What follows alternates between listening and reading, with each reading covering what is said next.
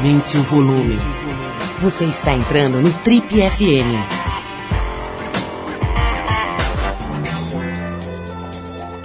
Oi, eu sou o Paulo Lima e a gente começa agora mais uma edição do Trip FM, que é o programa de rádio da revista Trip. Já são mais de 32 anos no rádio brasileiro. E se você se interessa por espiritualidade, meditação e acredita que a vida é mais do que um passeio no shopping, pode ficar atento. No Trip FM de hoje, a gente vai receber o Yogi Satyanata, um brasileiro que abandonou uma confortável vida no interior de uma das cidades importantes aí do interior de São Paulo para passar sete anos estudando num dos mais ortodoxos e rigorosos mosteiros hindus do planeta.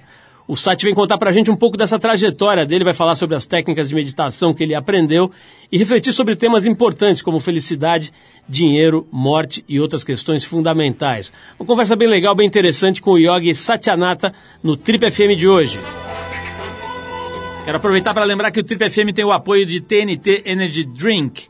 TNT Energy Drink convidou a Trip para debater alguns dos temas mais palpitantes do momento com grandes figuras da música brasileira, como MC Lin, Tássia Reis, Kylie J e Rico Dalassan, que você escuta agora. Misturar moda, a estética, o rap, tem o efeito de apontar para os próximos dias, de apontar para o futuro e de estabelecer hoje um imaginário e uma quebra de imaginário sobre a minha existência de tantas pessoas que vêm do mesmo lugar, que têm os mesmos fundamentos esses imaginários se construam e torne possível a vida de um tantão de gente que está no invisível, que está à margem da margem. Quer ouvir mais? O conteúdo completo está lá no trip.com.br.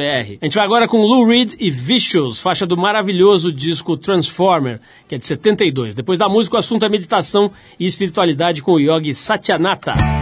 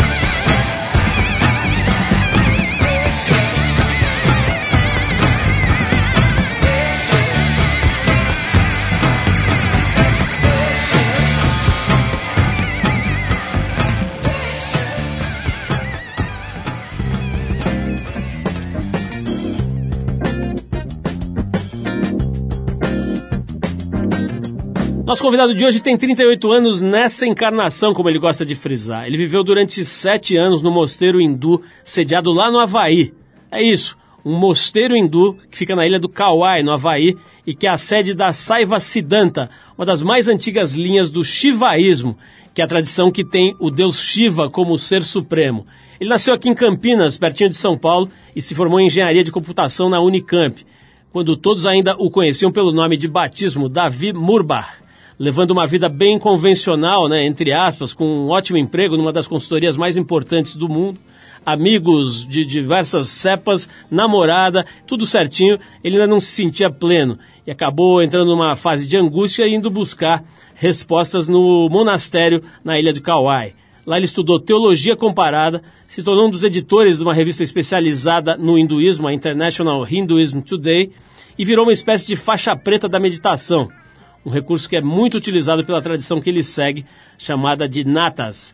A conversa aqui hoje no Trip FM é com o monge yogi e fera na meditação Satyanata, que vai contar um pouco para a gente da história dele, dessa trajetória toda, e lógico falar sobre a meditação e sobre a leitura dele desse momento completamente maluco do mundo. Satya, antes de mais nada, é um prazer te receber aqui no programa. A gente estava querendo bater esse papo aqui já há algum tempo. Legal que ele se materialize hoje aqui.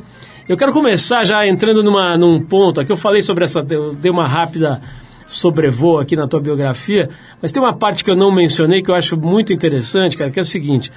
Quando você resolve deixar aqui o Brasil e ir atrás dessa, desse local, né, desse lugar para tentar entender um pouco melhor sobre você mesmo e tudo, eu sei que você foi procurar esse, esse mosteiro, né?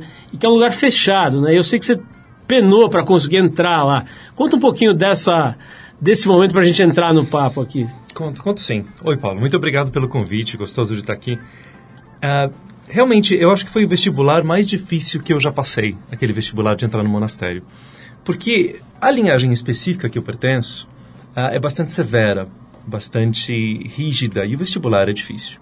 Então, quando eu falei para eles que eu estava aqui no Brasil, mas que eu estava assim, sentindo um vazio, sentindo um vazio no peito, e aí eu falava: não, preciso uh, preciso encontrar uma namorada melhor, ou preciso ganhar mais dinheiro. E aquele vazio permanecia. E eu percebia que os meus olhos brilhavam quando eu estudava espiritualidade e meditação.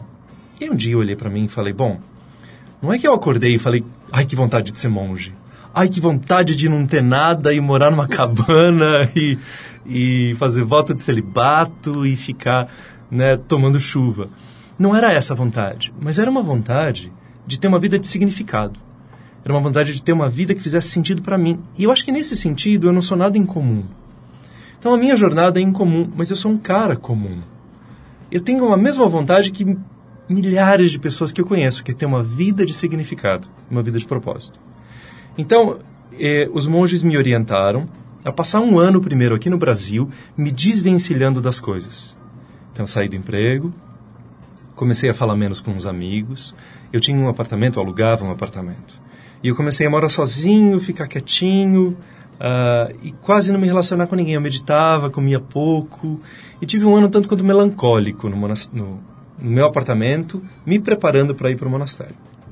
Quando eu cheguei lá, o vestibular é assim: você passa um ano sendo treinado por eles e conhecendo tudo que eles fazem. E aí finalmente eles chegam para você e falam: a etapa final é a seguinte: você vai fazer um muro da chuva. O muro da chuva. Tem um muro antigo ali no monastério feito de pedra. E aí você se senta ali naquele muro da chuva e a tarefa é: o dia amanhece, você pega um pouquinho de comida, come, se senta ali às seis da manhã e passa o dia sentado na frente do muro, meditando. Ou, imagina, quando a gente chega no monastério, a gente nem medita direito, né? Então a gente era um, era um péssimo meditador. Aí eu sentava na frente daquele muro, meditava 15 minutos, aí eu abria os olhos e falava, nossa, 6 e 15, ainda tem o resto do dia para passar. Então, o que é esse vestibular? É você sentar na frente de um muro e você pensar na sua decisão. E aí, você quer mesmo entrar no monastério? E quando você fecha os olhos, você é atacado pela sua própria mente. Porque você fecha os olhos, não, eu vou ser monge, vai ser super legal, eu vou meditar, eu vou aprender coisas lindas. Você fecha os olhos, é, mas a minha avó vai ficar triste. Não, não, não, eu vou ser monge, vai ser legal. É, mas, mas aquela namorada que eu tinha era tão, tão interessante. Não, fecha os olhos, medita, medita. E você fica nesse conflito interno, que é o mais difícil de todos. O vestibular é você em silêncio com você, na frente de um muro. Você quer mesmo? E eu fiquei lá 33 dias no muro da chuva, sendo picado por pernilongos, até que um dia veio um monge. Eles me levavam comida, né? Até que um dia veio um monge e falou: Você ah, tem uma entrevista. E foi a entrevista mais séria da minha vida, porque eu cheguei lá e tinha um grupo de monges bem velhos, bem de barba branca e tal. E eles me olhavam como se eles me atravessassem. Eles enxergavam a minha energia e não a mim. E eles me olhavam como se eu, não existisse como pessoa. E hoje eu entendo o que eles faziam. Eles estavam vendo o meu potencial, a minha sinceridade. E aí eu fui aprovado e entrei nessa loucura de ser um monge de Kauai do grupo de Saiva Siddhanta. Sati, você falou sobre a tua necessidade quase desesperada, né, de buscar um sentido, de buscar alguma uma lógica, né, em que você acreditasse para a tua vida e tudo. Talvez seja o um momento em que isso está mais aflorado na população inteira, né? Tá todo mundo bastante angustiado, bastante confuso em relação a isso. Nesse momento, dez anos depois, do, aproximadamente dez anos depois Sim. do que você relatou que você viveu, né? Vamos falar disso um pouco né, avaliar um pouquinho o momento aqui no Brasil em especial, no mundo inteiro, mas em especial aqui no Brasil. Mas antes eu vou tocar o som de um inglês emblemático aqui, a gente vai de Paul McCartney, a faixa é Coming Up, que é, abre aquele disco McCartney 2, que é de 1980. Depois a gente volta com o Satyanata, nosso convidado de hoje aqui, um meditador faixa preta, como a gente falou aqui, se é que existe né, essa graduação. Certamente não existe dessa forma, pelo menos, mas a gente vai conversar um pouquinho mais com ele para saber se essa angústia que motivou a virada na vida dele dez anos atrás está mais forte, menos forte, enfim, continua igual. Vamos falar sobre isso logo depois de ouvir Paul McCartney com Coming Up. Vamos lá.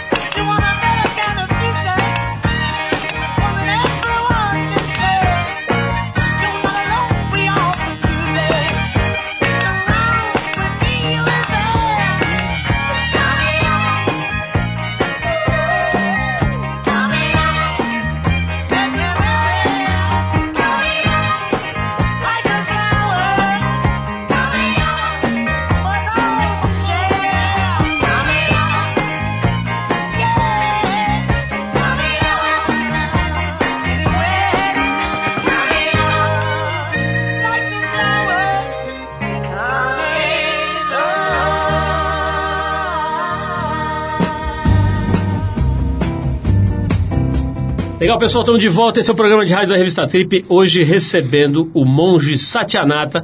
Ele, para quem pegou o programa agora, ligou o rádio agora, ele vivia aqui no Brasil numa situação, digamos, convencional, né? Tinha lá sua namorada, seu trabalho, trabalhava numa grande corporação, uma corporação multinacional, eh, tinha se formado em engenharia da computação lá na Unicamp, enfim, uma vida aí de classe média alta, convencional, entre aspas, né? Uma vida, entre aspas, também normal. E até que ele resolveu dar uma guinada radical, baseado numa angústia, né? numa necessidade de buscar aí uma, um sentido, um propósito para a vida dele e acabou indo atrás de um mosteiro lá no Havaí, na ilha de Kauai, um mosteiro é, do hinduísmo, né, da, da, de uma linhagem chamada Sa, é, é Saiva, né, Saiva, Saiva Siddhanta, Siddhanta, né? Exatamente. O, o Sati, eu estava falando aqui antes da gente ouvir o Paul McCartney, dessa coisa, dessa sua angústia, né? Eu queria explorar um pouco isso, cara. Que sentimento era esse? Que nível de sofrimento, digamos assim, de angústia você estava vivendo naquela época, mais ou menos 10 anos atrás? Porque a, na, na, na, nossa ótica aqui, de observadores de comportamento, fazendo isso profissionalmente há muitos anos, a, a impressão é que de uns 3, 4, 5 anos para cá, isso, isso se agravou demais, né, cara? Uhum. Hoje, hoje é bastante frequente você ver esse tipo de conversa, desde uma mesa de bar até o fantástico, né? As pessoas procurando uma vida que tem um pouco mais de sentido mesmo, né? Existe uma, uma quase que um desespero nessa, nessa, nessa direção. Né? E é só se abrir o jornal você vai ver milhões de razões para que essa angústia esteja potencializada. Você a, a, confere essa visão? Quer dizer, você tem a impressão de que as coisas mudaram bastante, se agravaram nos últimos anos ou está tudo igual? Eu concordo completamente. Parece que eu tive um caso agudo, lá 10 anos atrás, de uma doença que foi se tornando crônica. E as pessoas hoje estão com um peso enorme, como que eu tinha lá atrás. Eu acho que eu tive de uma maneira intensa demais. E aí eu não tinha escolha. E essa doença crônica, das pessoas estarem meio desesperadas em busca de um significado, me parece que vem da aceleração de troca de informações, vem da aceleração que, que hoje em dia as pessoas podem pegar um celular e conversar insanamente com um grupo muito grande de pessoas, e vem da percepção de que uma vida confortável, sem propósito, é uma vida vazia. A humanidade durante tanto tempo foi buscando, não, eu preciso de conforto, quando eu tiver conforto eu vou ser feliz. Eu preciso de mais dinheiro, quando eu tiver dinheiro eu vou ser feliz. Ou então o hedonismo, quando eu tiver prazer eu vou ser feliz. E aí a humanidade foi descobrindo que isso tudo é legal, mas que é um saciar temporário. Ah, tá ficando muito evidente isso em todo mundo, e eu acho que sempre houve aquilo que a Virginia Woolf chamava de vidas de silencioso desespero. Mas uh, Hoje em dia, com essa comunicação tão intensa e até bonita que está todo mundo tendo, a gente fala é superficial a comunicação, até é, mas tem uma troca de mensagens, tem uma aceleração. A gente está percebendo mais rápido que, peraí, você também está infeliz? Eu tô. Você também acha que sua vida está sem significado? Eu também acho. Existe uma sinceridade muito maior. E de repente está se descobrindo que o rei está nu. E o rei sempre esteve nu. Que essa vida não é tão legal quanto a gente imaginava. Então, os budistas dizem de maneira muito bonita: mais importante do que felicidade é propósito. Se você conhece o seu propósito e você busca o seu propósito, por mais difícil que seja, você é feliz. A, felicidade, alguns dizem, é como uma borboleta. Você sai correndo atrás, é difícil de pegar. Mas se você sai atrás de outra coisa, a borboleta vem até você. Então a felicidade te persegue se você vai atrás do seu propósito. E essa busca interior é o que eu faço. Eu acabei sendo feliz porque eu fui buscar a minha paz interior.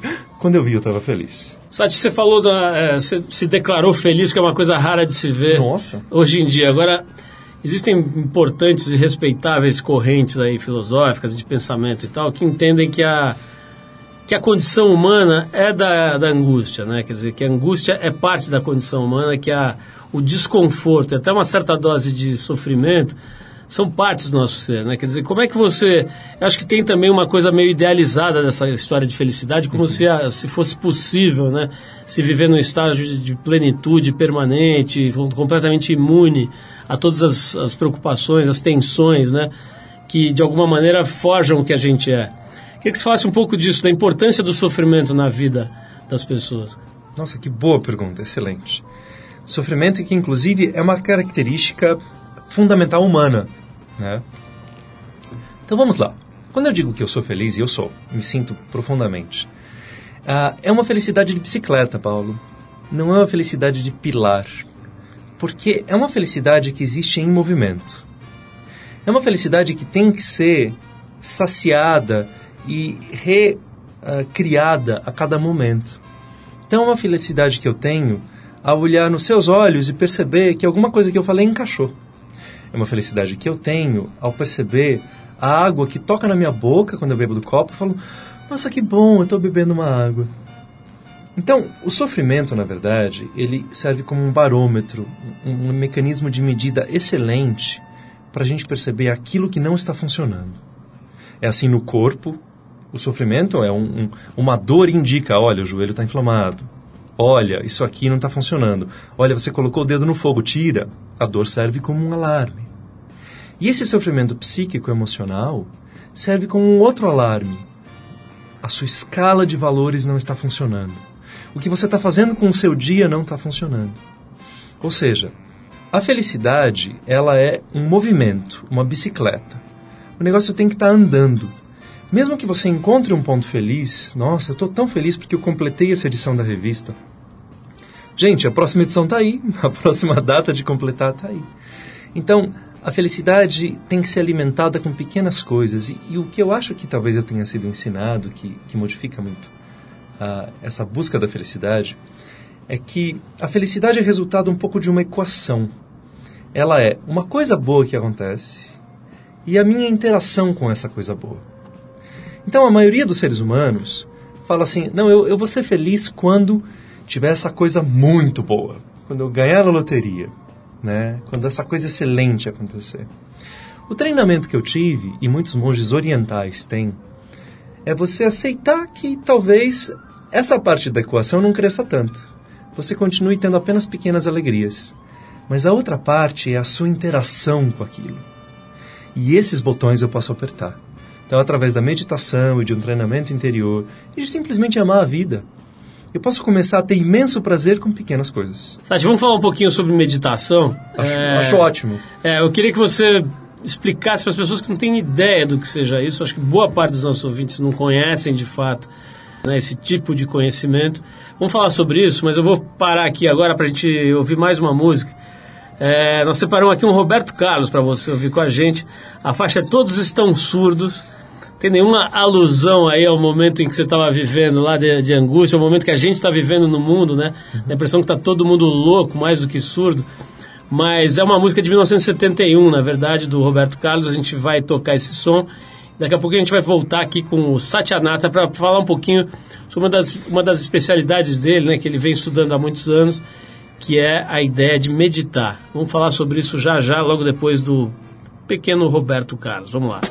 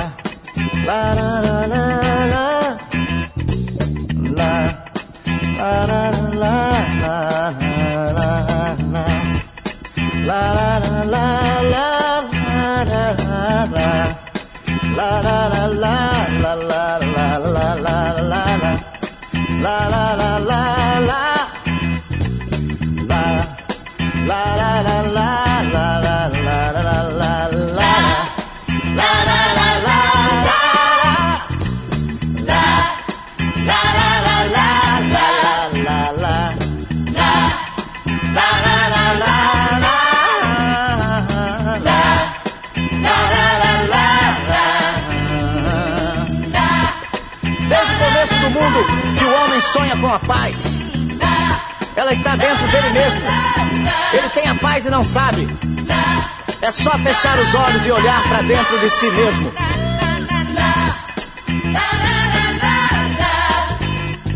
Tanta gente se esqueceu que a verdade não mudou. Quando a paz foi ensinada, pouca gente escutou. Meu amigo, volte logo, venha ensinar meu povo o amor é importante, vem dizer tudo de novo.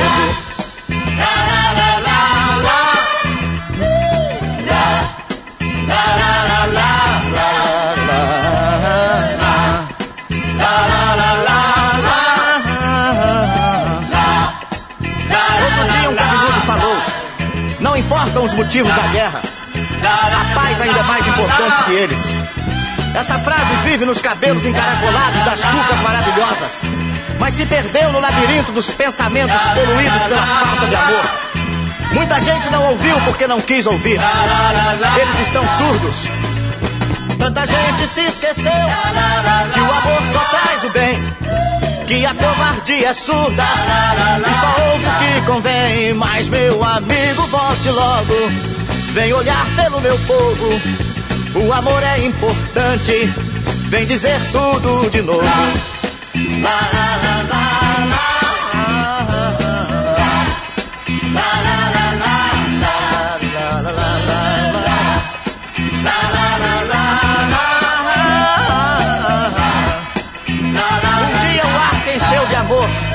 e em todo seu esplendor as vozes cantaram. Seu canto ecoou pelos campos, subiu as montanhas e chegou ao universo.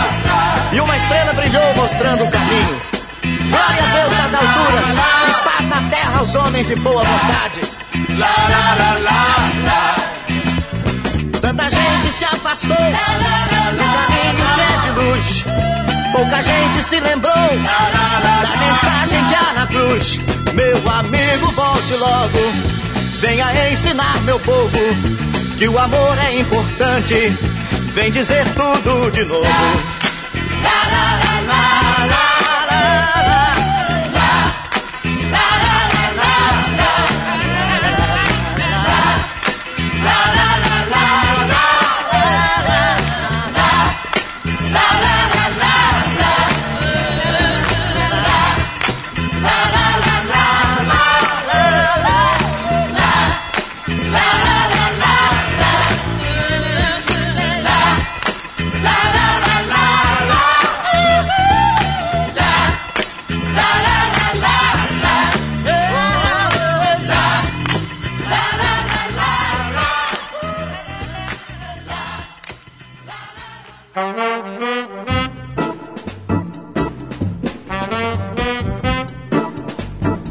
Legal, pessoal, se você ligou o rádio agora, esse é o Trip FM, o programa de rádio da revista Trip. Hoje recebendo uma grande figura aqui, é o Satyanata, que se dedica há mais de 10 anos a estudar um pouquinho da vida e dar um pouco de sentido para a vida dele e para quem ele encontra por aí. Sati, vamos falar um pouquinho sobre meditação, cara. É um assunto que tem despertado cada vez mais interesse. Eu me lembro que eu comentei recentemente aqui numa reunião nossa de pauta que mais ou menos uns 15 anos atrás eu vi um médico bastante respeitado aqui do Brasil numa palestra, cara, ridicularizando a meditação e com piadinhas do tipo, pô, se, se a Índia entendesse de gente, não morria tantos milhões de pessoas por ano lá, coisas desse tipo, né? E agora, coisa de duas semanas atrás, eu vi esse mesmo cara numa, numa outra situação, é, se curvando, né? Inclusive aos, aos experimentos científicos que têm é, sido publicados com comprovação científica mesmo, né, dos efeitos, tanto sobre a nossa bioquímica quanto a, enfim, a, a, a, a frequências de ondas cerebrais e tudo mais, né, quer dizer, de fato, é, hoje a gente pode dizer que cientificamente comprovados os efeitos da meditação uhum. sobre o nosso ser. Uma coisa que eu acho que há mais ou menos 2.500 anos muita gente boa já sabia. O que, que, é exatamente a meditação, cara? Eu queria que você falasse com alguém. Imagina que você tá, encontrou um primo seu de Bragança, cara, que nunca ouviu falar disso daí, está interessado, assim, ouviu né, a palavra, mas não tem ideia do que seja isso, cara. Como é que, o que, que é meditação? Fala, primo. Então, é o seguinte. Bragança, terra da linguiça. isso eu não sabia, eu sou vegetariano. É. Mas vamos lá. Então, oi, primo. É o seguinte, meditação é você aprender a usar a sua mente a seu favor. É aprender a controlar o fluxo dos seus pensamentos. Porque na verdade, na verdade, você tem toda a opção no que você vai pensar. E a maioria dos seres humanos encadeia um pensamento no outro e vai pensando, pensando, pensando, como quem é arrastado numa enxurrada. Quando você vê, você vai parar no lugar que você não queria. É muito comum. Você vai pensando, pensando, pensando, seu dia começou bom, os pensamentos te arrastam porque você tomou uma bronca do chefe, porque você não gostou de alguma coisa que aconteceu. Quando você vê, você está péssimo. E não precisa ser assim. Essa é a grande novidade. A grande tecnologia que a meditação traz é o seguinte: pensamentos são coisas.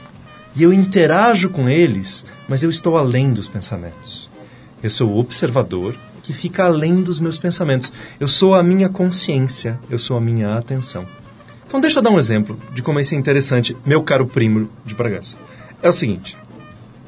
Vamos dizer que você tem uma memória, uma memória qualquer triste. Nesse momento você não está triste por causa dela. Mas se a gente tirar de lá do fundo da sua cabeça aquela história daquele gatinho que morreu quando você tinha 12 anos, e a gente colocar na sua frente, e você começar a lembrar daquele dia, e lembrar a interação da sua atenção com a memória, começa a criar uma energia, uma ressonância, uma vibração de tristeza. Quando você percebe, você está triste. Então, a interação da sua atenção com os seus pensamentos sempre gera energia. E aí quando você chega em casa e fala, nossa, tô com uma energia ruim, tô cansado, o negócio está complicado, foi porque você não fez essa simples percepção de saber do teu próprio poder. O que você pensa ressoa dentro de você. Agora, quando que a gente aprende a controlar melhor esses pensamentos? Na meditação. Quando você medita, você fecha os olhos e aí o legal é que ninguém mais existe. Ao fechar os olhos e entrar na meditação, é um presente que você dá para você, é o seu momento mais privado. E aí você começa a olhar um monte de pensamentos, e aí você começa a falar assim: não, não, esse aqui não faz sentido, esse aqui eu desligo, esse aqui eu deixo para lá. E através da respiração, que tem várias técnicas de respiração para meditar, você vai controlando o fluxo de pensamentos e entrando num estado de maior paz. Quando você entra nesse estado de maior paz, você começa a descobrir que na sua essência você tem coragem, você tem força, você tem calma, você tem foco. Que tudo que estava acontecendo, que estava te incomodando, é meio periférico, é meio fuligem. Sabe quando a gente está sujo, chega em casa e toma um banho? Pois é, o meditador chega em casa, fecha os olhos e limpa a própria mente da fuligem. Ele fala assim: essa ansiedade não é minha, eu peguei do meu chefe. Essa raiva não faz sentido, eu peguei isso aqui por uma bobagem. Olha, essa, essa, outra coisa é ruim, mas eu peguei da minha namorada. Pronto, agora eu tô nu, agora eu tô limpo. Puxa, que prazer. É o mesmo prazer que a gente tem depois de tomar banho, mas é um prazer mental. E a partir daí, depois dessa limpeza, vem a segunda etapa da meditação, que é a construção de coisas positivas. Você pode meditar, por exemplo, uma meditação específica para criar em você a energia do perdão, abrir teu coração e ter capacidade de perdoar. Ou você pode criar uma meditação para ter confiança em você mesmo e ter excelência num esporte. Então, em vez de ficar torcendo para que o mundo te trate bem, ai, tomara que eu vá bem nesse esporte, tomara que eu consiga perdoar, você descobre o teu próprio poder, se limpa das energias que não têm nada a ver contigo, entra no seu silêncio e aí você próprio cria. Eu quero criar a capacidade de perdoar. Eu quero criar em mim a capacidade de ter um bom sono. Eu quero criar em mim a capacidade de me focar no meu objetivo. E isso é meditação. É eu tomar posse do meu poder de decidir o que eu vou pensar. E tudo que eu penso tem uma energia. Então as minhas energias ficam boas, porque eu me foco no que há de melhor em mim mesmo. Olha, foi, eu acho que foi excelente. Acho que o primo de Pelotas já se levou de tal forma que ele deve estar em Fortaleza já. Ô, ô, Sati, vamos falar um pouco mais aqui sobre algumas questões, cara. Eu vou fazer mais um bloco com você.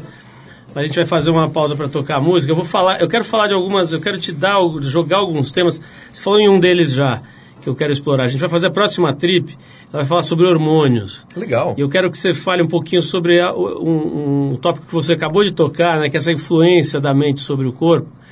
Quero descer um pouquinho nesse assunto, falar um pouco de dinheiro também. Bom, vamos tocar aqui, a gente inspirado aqui pelo, pela conversa com o Sati, pelo tempo que ele passou no monastério, lá no Havaí, a gente vai de Island in the Sun, que é uma faixa do disco Weezer, também que é conhecido como Álbum Verde, terceiro compacto da banda Weezer.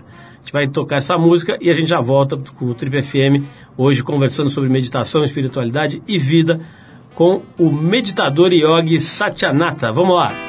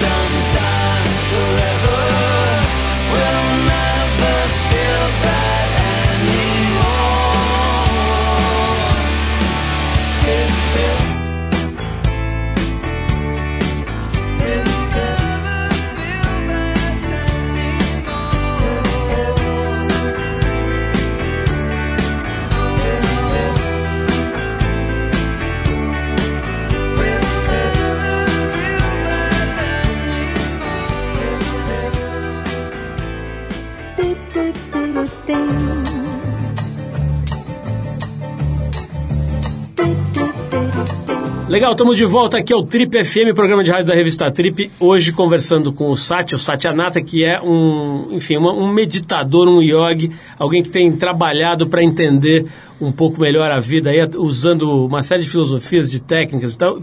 Fundamentalmente, a meditação que ele acabou de explicar de uma forma bastante didática, simples e eficaz. Sati, é, a gente falou aqui você mencionou, né, da, da, da grande força, isso também cientificamente já está mais do que comprovado, né, mas é algo que a gente intui, né, basta estar tá vivo para perceber a força que a mente tem sobre o corpo, né, uhum. essa coisa toda da, da, da gente transformar a energia da mente, né, em coisas boas e ruins, é, em termos de impacto sobre a nossa própria constituição física, né. Queria que você falasse um pouquinho mais sobre isso, né? Como eu te falei, a gente está fazendo uma edição agora da Trip inteira sobre hormônios, né? Sobre todo essa, esse mistério, né? ainda bastante pouco conhecida, essa química do, do nosso corpo, né? Todas essas substâncias que a gente secreta e que, e que vão, enfim, se combinando e produzindo efeitos importantes no nosso jeito de ser, de se comportar, de evoluir, de crescer e, e, e de adoecer também e de morrer. Queria que você falasse um pouquinho da tua experiência nesses 10 anos ou mais de estudos aí, né, sobre a vida. Que que você, o que, que você aprendeu com relação a isso? O quão forte é a influência que a mente exerce sobre o corpo? A mente da gente é muito mais influente sobre o corpo do que a gente imagina, inclusive através de hormônios. Então, deixa eu explicar um pouquinho melhor. Uh, deixa eu começar aqui no Ocidente. Foi descoberto recentemente que o efeito placebo tem começado a crescer de eficiência. Então, isso tem surpreendido os médicos. Como assim o efeito placebo? Você dá uma pílula de, de açúcar, testando um remédio, e a outra pílula é de verdade, para grupos de controle diferentes. E está ficando cada vez mais difícil encontrar remédios que possam ser vendidos e passar por esses testes, porque por algum motivo as pessoas tomam a pílula de açúcar, acham que estão curadas e aí realmente ficam curadas. Quer dizer, o efeito placebo é capaz de curar. Não é capaz de curar tudo, porque realmente tem coisas que o corpo está completamente desequilibrado, mas em outras pessoas a pílula disfarçada cura. E isso está dando uma dor de cabeça para a indústria farmacêutica. Ali um artigo excelente sobre isso. Poder da mente, poder do placebo, e portanto está ficando mais difícil vender remédios, porque o remédio tem que ser melhor do que a mente. E nem todos são. Eles descobrem substâncias que não funcionam tão bem quanto a mente humana para curar certas doenças. Agora, Claro que existem desequilíbrios mais profundos. Uh, admiro e respeito muito a medicina moderna. Talvez eu só esteja vivo por causa dela. Eu fiquei doente quando eu era bebê. E se não fosse a medicina moderna, eu ia ter que encarnar de novo, ia dar um super trabalho. Mas uma coisa legal é que o estudo dos chakras, sabe os chakras, aqueles centros de energia, não sei se todo mundo já ouviu falar, mas na Índia eles falam que nós seres humanos, além do corpo, temos um corpo de energia. Temos um monte de energias correndo pelo corpo. E essas energias têm pontos principais, onde tem muita energia, cada uma relacionada a um aspecto da gente. Esses centros de energia são chamados de chakras, que é uma palavra em sânscrito que significa roda. Porque além de ser um centro de energia, ele gira. Então tem lá os meditadores, você atinge estados de transe, e aí você começa a ver o, ser humano não apenas como um corpo físico, mas como uma nuvem de energia. E tem uns pontos que brilham mais e giram. Esses tais pontos são os chakras. O bacana é que cada um deles está associado a uma glândula. Então, ao alterar o funcionamento dos seus chakras, ao ter mais energia ou menos energia, em teoria, você altera também o funcionamento dos seus hormônios e, portanto, como o seu corpo se comporta. A gente estava falando há pouco que o corpo é tão controlado pela mente que se eu disser para uma menina, olha, comece a imaginar uma barata subindo pela sua perna e as perninhas da barata, se eu medir o sangue dela, ela já está com hormônios de estresse jogados no sangue. Porque só de me ouvir e imaginar, para uma parte da mente aquilo é real. Então, a mente da gente é capaz de praticamente criar a nossa realidade. Isso é um pouco difícil de entender, mas é uma das chaves até para um bom relacionamento humano. Deixa eu explicar melhor. Se eu consigo entender que a minha realidade e a realidade da pessoa que eu amo, ou do meu pai, ou da minha mãe, são diferentes, se eu consigo entender que o mundo que eu enxergo não tem como ser igual ao mundo que a outra pessoa enxerga, eu vou tentar com mais força buscar um consenso, uma harmonia. Porque não adianta eu olhar para a pessoa e falar assim: você não está enxergando? A resposta é óbvia ela não está enxergando. Porque cada um de nós tem uma mente, cada um de nós é um universo, cada um de nós vai ter pontos de vista diferentes. Então a mente é tão poderosa que ela cria uma realidade particular. E cabe a mim fazer com que a minha realidade seja positiva, benigna, que faça o bem, que me leve ao sucesso. Eu tenho como transformar a minha mente e, portanto, transformar a minha vida e meu destino. E transformo também o meu corpo através desse mecanismo.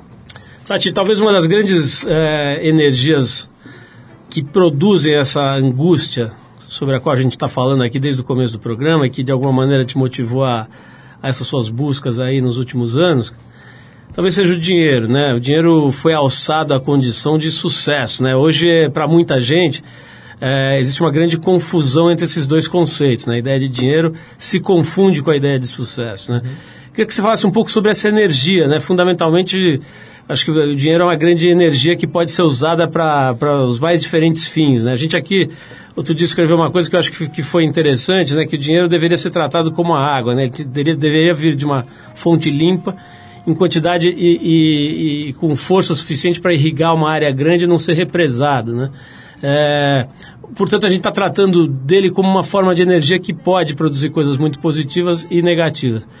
Queria que você falasse um pouquinho disso, cara, dessa, dessa materialização da sociedade nos últimos anos né, e desse quase desespero em busca do dinheiro como um símbolo de, de felicidade, de sucesso, de êxito. Né? Fala um pouquinho disso, sobre, sobre isso, por favor. Então, enquanto eu estava lá no monastério, durante anos, eu praticamente não via dinheiro. Se eu precisava de uma escova de dente, eu escrevia um bilhete, precisa-se de uma escova de dente para o sarganato. E eu punha ali numa caixinha e em algum momento, quando algum monge fosse para a cidade, ele pegava todos aqueles papéis e comprava tudo que estava escrito ali nos papéis. E aparecia magicamente uma escova de dente ali para mim. Quando você está no monastério, você não tem fontes externas de alegria muito grandes. Você tem fontes pequenas, portanto você aprende a ser feliz com pouco. Uh, e aí eu aprendi a me desapegar desse materialismo, porque ou eu era feliz, ou eu me tornava feliz de dentro para fora, ou eu não ia ser feliz. Eu tinha que ser feliz porque sim, vindo de uma paz interior.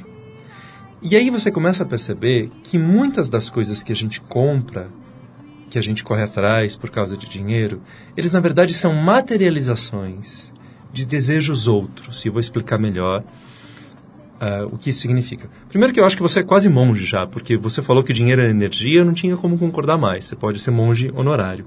É isso mesmo. Dinheiro é uma energia. E como toda energia, ele deve ser respeitado, ele deve ser tratado com cuidado, com respeito. Ele não é o vilão. Ele é quase como uma gasolina. Onde você joga, pode ter um efeito, pode ter uma propulsão, pode mexer no motor, mas pode pegar fogo e causar dano. Tem gente que quando você joga dinheiro neles, a pessoa revela um egoísmo, uma coisa horrível que já estava lá, mas quando você joga o dinheiro aquilo pega fogo. Porque a pessoa já tinha, mas o dinheiro é uma energia muito crua e ele potencializa tudo que a pessoa tiver. Se a pessoa tem um bom coração, você joga dinheiro, ela se torna, ela se volta para a filantropia, a bondade dela passa a crescer mais. Então, com relação ao materialismo, ele é, na verdade, a derivada de outras necessidades nossas. Eu quero ser amado, então eu compro um sapato. Eu quero ser admirado, então eu compro esse relógio. Poucas necessidades são muito reais nossas. E na falta, como o nosso mundo moderno muito corrido não nos permite ir buscar essa felicidade interna, a gente encontra substitutos.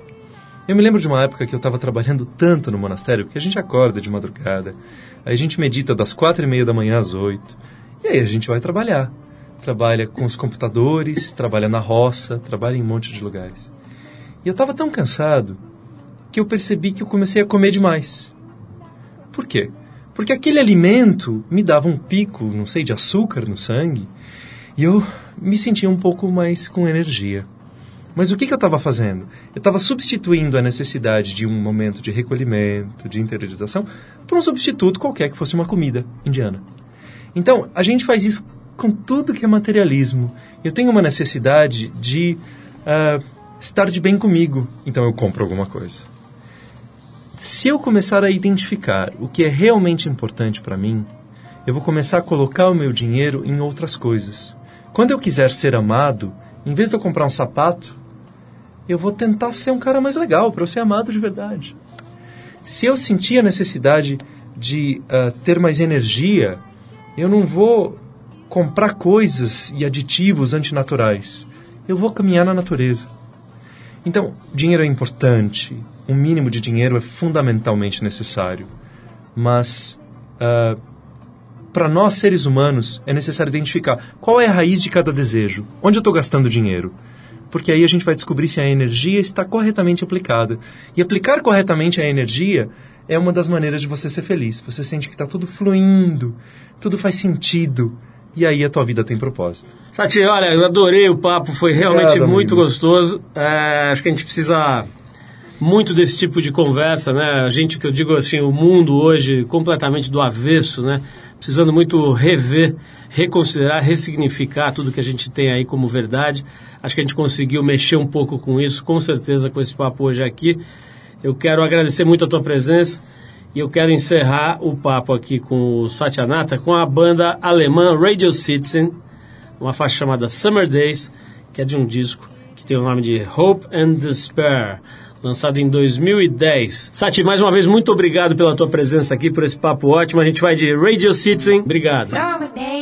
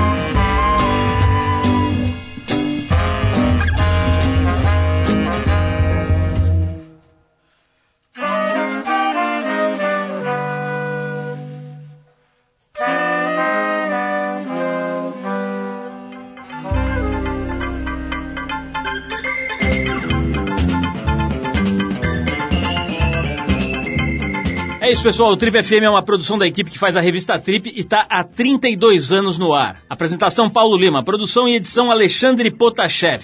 Se você perdeu o programa de hoje ou quer escutar de novo, acesse o trip.com.br.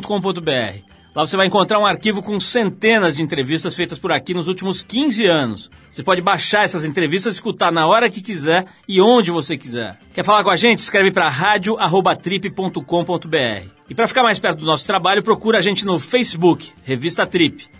E na semana que vem a gente volta nesse mesmo horário com mais um Trip FM. Abração, até a próxima.